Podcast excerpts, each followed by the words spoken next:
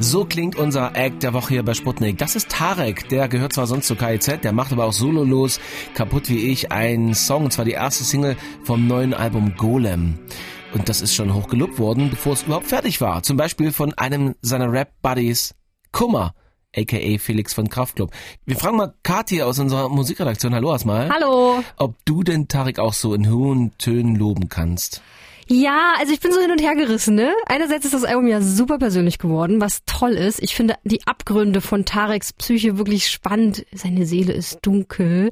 Und das auf dieses Album zu packen, das war tatsächlich auch sein Anspruch, hat er uns im Sputnik-Interview erzählt. Ich habe ein Album gemacht, weil ich äh, möchte, dass meine Nachfahren, wenn ich denn irgendwelche haben sollte irgendwann, oder Fans, äh, einen Einblick in meine Psyche bekommen. Das ist eine Art Audiobiografie, eine Reise in meine Vergangenheit, in meine Psyche und meine Probleme, was mich so bewegt hat. Und ich halte das für interessant. Ähm, was heutzutage Trend ist und was nicht, ist eigentlich relativ egal. Ne? Ich mache es ja auch für mich. Also das sollten keine losen Singles werden, wie, wie das ja heutzutage von Rappern gerne gemacht wird, sondern er wollte wirklich ein langes Album machen, entgegen dem Trend. Also so dazu kommt, Golem klingt fett produziert, Tarek von KZ ist echt musikalisch. Es ist sehr schön ausgewogen, so zwischen partymäßigen Hip-Hop-Tracks und deepen Sachen und kurz zusammengefasst klingt das Album dann so. Ob Millionär oder obdachlos, ich bin nach wie vor der Boss. Ich bin nach wie vor der Boss.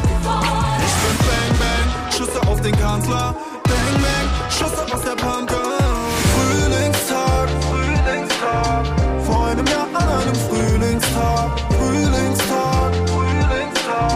Die Stadt erwacht aus ihrem Winterschlaf. Also bisher, Kathi, waren das deine hohen Töne. Mhm. Ich warte noch auf das Aber. Wieso bist du denn hin und her gerissen? Ach man, teilweise ist das so brutal. Also so ohne Witz, ja. Also in, in Tareks Battle Rap Lines, das ist so hart. Da geht's um Morde mit Kettensägen, rollende Köpfe, noch Schlimmeres.